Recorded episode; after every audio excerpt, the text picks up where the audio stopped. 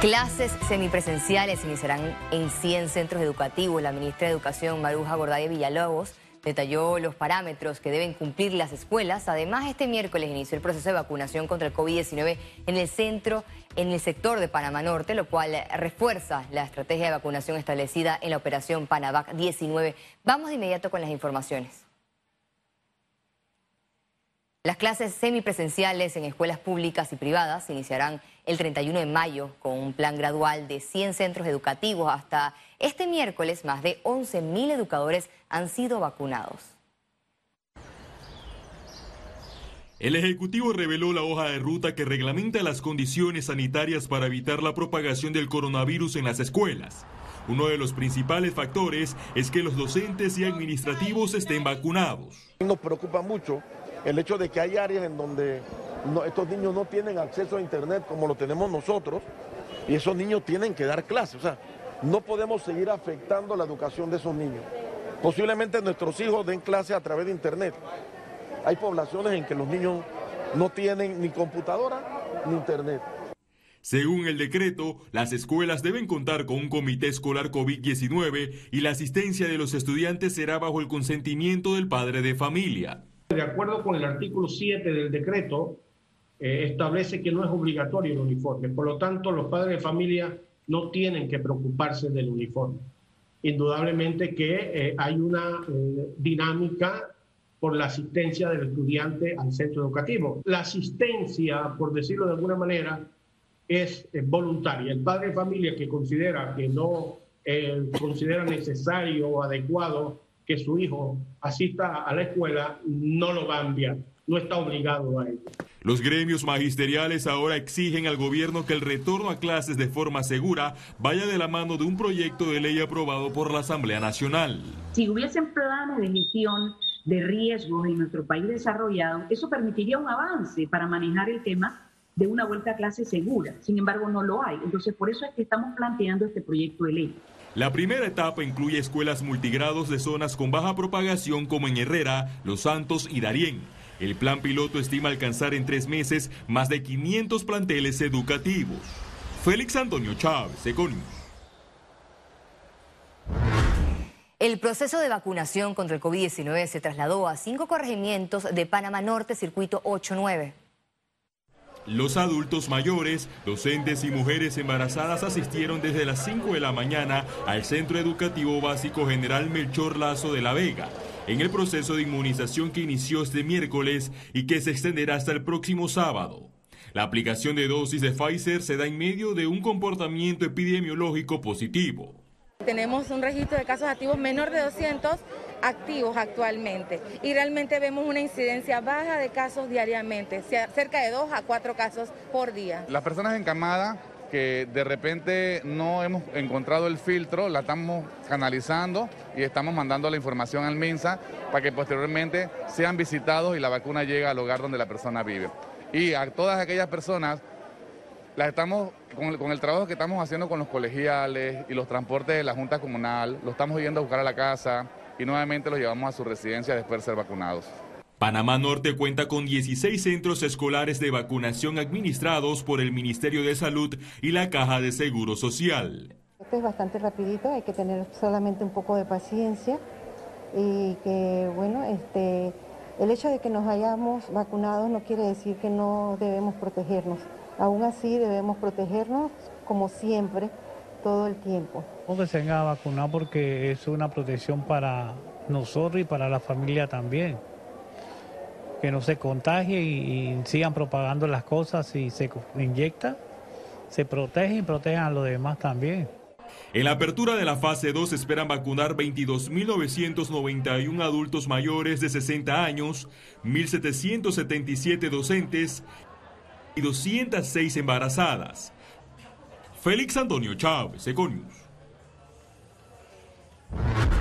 La madrugada de este miércoles llegó a Panamá el décimo lote de vacunas Pfizer que consta de 77.220 dosis. Este nuevo lote refuerza la Estrategia Nacional de Vacunación, en especial los circuitos 8.8 y 8.9 para adultos mayores de 60 años, docentes que laboran en la zona y mujeres embarazadas. La positividad de pruebas COVID-19 en Panamá aumentó a 4.3%. Veamos en detalle las cifras del MINSA. 359.516 casos acumulados de COVID-19. 395 sumaron nuevos contagios por coronavirus. 465 pacientes se encuentran hospitalizados, 61 en cuidados intensivos y 404 en sala. En cuanto a los pacientes recuperados clínicamente, tenemos un reporte de 349.318. Panamá sumó un total de 6.177 fallecidos, de los cuales 4 se registraron en las últimas 24 horas. El alcalde capitalino José Luis Fábrega prometió no hacer pagos a contratistas por obras inconclusas de pasadas administraciones. ¿Qué más se puede decir? Y yo también lo que yo quiero. Yo no quiero que el día de mañana ya yo no tenga el cargo, ¿no? Este, y que después me digan ni que tiene que subir la escalera porque usted pagó algo que no estaba. No, no, no, no. A mí, gracias a Dios, en mi vida pública nunca he estado involucrado en ningún escándalo de tipo financiero. Así fue recibido en el Parque Andrés Bello el alcalde José Luis Fábrega con protestas y pancartas en rechazo a su administración en medio de la reinauguración de los trabajos de adecuación en Vía Argentina somos, no somos los políticos los dueños de este proyecto, somos todos. Eh, poder estar pendientes para poder en equipo darle un feliz mantenimiento constante para que las cosas no se deterioren. Nosotros junto con la alcaldía vamos a ponernos de acuerdo para ver con qué recursos vamos a contar todos. Ya nosotros hemos comprado equipo, las barredoras para las aceras, ese tipo de cosas, pero va a ser en conjunto entre la alcaldía y la Junta Comunal el mantenimiento de las obras. Los cambios incluyen sistema eléctrico, aceras y estacionamientos. Esta es una obra que inició en el periodo anterior. Nosotros como comerciantes del área tuvimos múltiples reuniones con la administración anterior en el avance. Criticamos muchas cosas, se resolvieron algunas. Fábrega defendió el plan local de ordenamiento territorial cuestionado por ser inconsulto. Aquí no se ha metido ningún gol. Y este que está aquí, créemelo, que en mi vida pública he sido transparente y lo seguiré siendo. No sé si en la pasada administración metieron goles, eh, no sé, pero en esta no hay ningún gol ni autogol. Los residentes de Bellavista exigieron transparencia en todos los cambios de los proyectos urbanos. La alcaldía de Panamá estima que las adecuaciones en Vía Argentina finalicen este año, en un proyecto que supera los 30 millones de dólares y que registra retrasos desde 2018. Félix Antonio Chávez, Econius. Continuamos en otras informaciones. El presidente Laurentino Cortizo designó a Graciela Maguat como nueva directora del CENIAF. Maguat es licenciada en Derecho y Ciencias Políticas y reemplazará en el cargo a Mayra Silvera. Además, se nombró a Marlene Tello como subdirectora de la institución.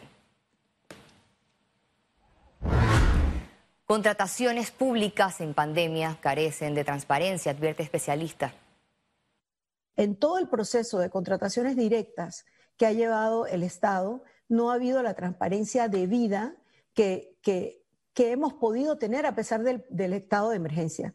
Además, tenemos a las instituciones de control eh, con criterios en los cuales han decidido de alguna manera no hacer su verdadero trabajo, el trabajo que realmente la ciudadanía esperaba de ellos. La Comisión de Gobierno de la Asamblea Nacional aprobó en primer debate el proyecto de ley 547 que establece la ley orgánica de la Fiscalía General Electoral. Blinda el procedimiento, se blinda y se adiciona facultades legales a esa instancia. Yo creo que eh, la, Fiscalía Electoral cumpliría con el rol que le corresponde, incluso de oficio, vigilar que no se atenten contra el derecho e intervenir cuando el mismo se produce en favorecencia de quien tenga la razón y no de quien tenga la protección de alguien o de alguienes en, en, la contienda electoral per se.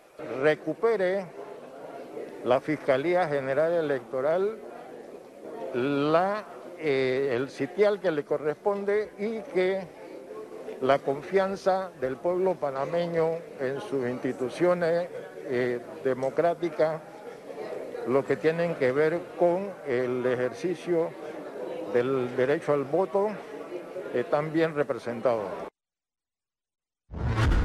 Presentan solicitud para creación del colectivo Partido Torrijista Revolucionario. En un boletín publicado en el sitio web del Tribunal Electoral figura como parte de la Junta Directiva Provisional del partido, Germán Bejarano Castillo como presidente, Benicio Bacorizo como vicepresidente y Javier Alberto Rodríguez como secretario general. El vicepresidente y ministro de la presidencia, José Gabriel Carrizo, calificó de exitoso el manejo de la pandemia y valoró la transparencia tras rendir cuentas en la Comisión de Presupuesto de la Asamblea Nacional. Confirmándose que el Ministerio de la Presidencia no realizó compras de equipos, insumos médicos, bienes o servicios para uso o beneficio de otros ministerios o entidades del Gobierno Nacional. Ambos informes demuestran que el Ministerio de la Presidencia cumple la ley y ha tramitado de manera transparente los fondos asignados para el manejo de la pandemia. Economía. Los organismos multilaterales y analistas proyectan un crecimiento positivo de la economía panameña en este 2021. Las estimaciones sobre el desempeño de la economía de Panamá en 2021 apuntan a tasas de crecimiento altas respecto a la región. El Fondo Monetario Internacional prevé un crecimiento de 12%. El Banco Mundial proyecta un 9.9%. La agencia Fitch Ratings espera un 9.2% en crecimiento, mientras que Moody's y la Cámara de Comercio de Panamá apuntan a un 8%. Últimas proyecciones que estimamos Indesa fueron a inicios de este año y a inicios de este año nosotros, eh, nuestro modelo eh, de cálculo eh, de crecimiento económico arroja un número de 4.9% positivo, casi 5%. Ahora bien, eso nos pone en una diferencia de tres meses entre el cálculo del Fondo Monetario y el nuestro. Obviamente, en tres meses en, en las circunstancias actuales es, es casi lo equivalente a, a un año o más están proyectando que Panamá va a tener un fuerte rebote en el 2021. Eso se explica en parte por la abismal caída que tuvimos el año pasado en crecimiento, pero también por la propia naturaleza de la estructura económica de nuestro país que va a generar, digamos, este, este efecto de rebote. Aunque los analistas panameños están positivos de la recuperación este año, no tienen el mismo optimismo de los multilaterales. Me sorprendería si que la incremente tanto como más del doble y se acerque a la proyección del Fondo Monetario, que sin lugar a dudas es tremendamente optimista. No conocemos los detalles eh, que forman parte de, eh, de, ese cálculo porque no lo publican. Tenemos que pensar en el desarrollo de nuevas actividades que generen, generen mayor productividad, que generen otras actividades que hoy no tenemos. Los diferentes sectores esperan que actividades como el Canal de Panamá, los puertos y la exportación de cobre impulsen una rápida recuperación en el istmo. Ciara Morris, Econews. Residentes de villas de Arraiján se oponen a la construcción de un proyecto de interés social. Aseguraron que afectará al suministro de agua potable y cambiará la zonificación. El Ministerio de Vivienda aclaró que no se trata de un proyecto de la institución. De lo que se trata es de un proyecto privado de un, un propietario de, un terreno que está solicitando un uso de suelo con la norma RBS, que es la norma eh, que ampara el programa de bono solidario del Ministerio de Vivienda, que son viviendas del sector privado para familias de clase media hasta 2 mil dólares de ingresos mensuales y para viviendas hasta 70 mil dólares. Somos 10 comunidades, en sí somos de las vías de Arraiján, somos 10 barriadas. La principal problemática que tenemos es el tema de que se está utilizando un área de servidumbre para la construcción de siete torres de interés social. Y eso incrementa más la problemática que de por sí tenemos en crisis del agua. A partir de este jueves 15 de abril será obligatorio el uso del PIN de seguridad para compras con el Vale Digital. Las autoridades confirmaron que en un 70% de comercios tienen la certificación para cobrar las compras con el PIN de seguridad del Vale Digital. Los beneficiarios que aún no lo han creado deben ingresar a Panamá Digital, buscar en el menú Servicios y seleccionar la opción Mi Billetera. Luego deberá ingresar su cédula y contestar tres preguntas personales para validar que recibe el beneficio y crear el PIN. En estos momentos tenemos un 91% de todos los actuales beneficiarios del Vale Digital que ya han completado eh, este, el proceso de, completar su PIN. Así que esperamos que este 9% que, que está restante lo esté completando el día de hoy. Hemos estado poniendo a disposición las infoplazas, diferentes eh, metodologías a nivel de los, de los centros comerciales, el Canal de Panamá postergó la implementación de los ajustes de tarifas en el sistema de reservas de tránsitos. La Administración de la Vía Interoceánica informó que las nuevas tarifas ya no serán implementadas a partir del 15 de abril, sino desde el 1 de junio del 2021. El cambio de fecha se dio en respuesta a la petición de clientes y asociaciones marítimas de un tiempo adicional para prepararse para el aumento en este servicio. Quédese con nosotros, ya venimos.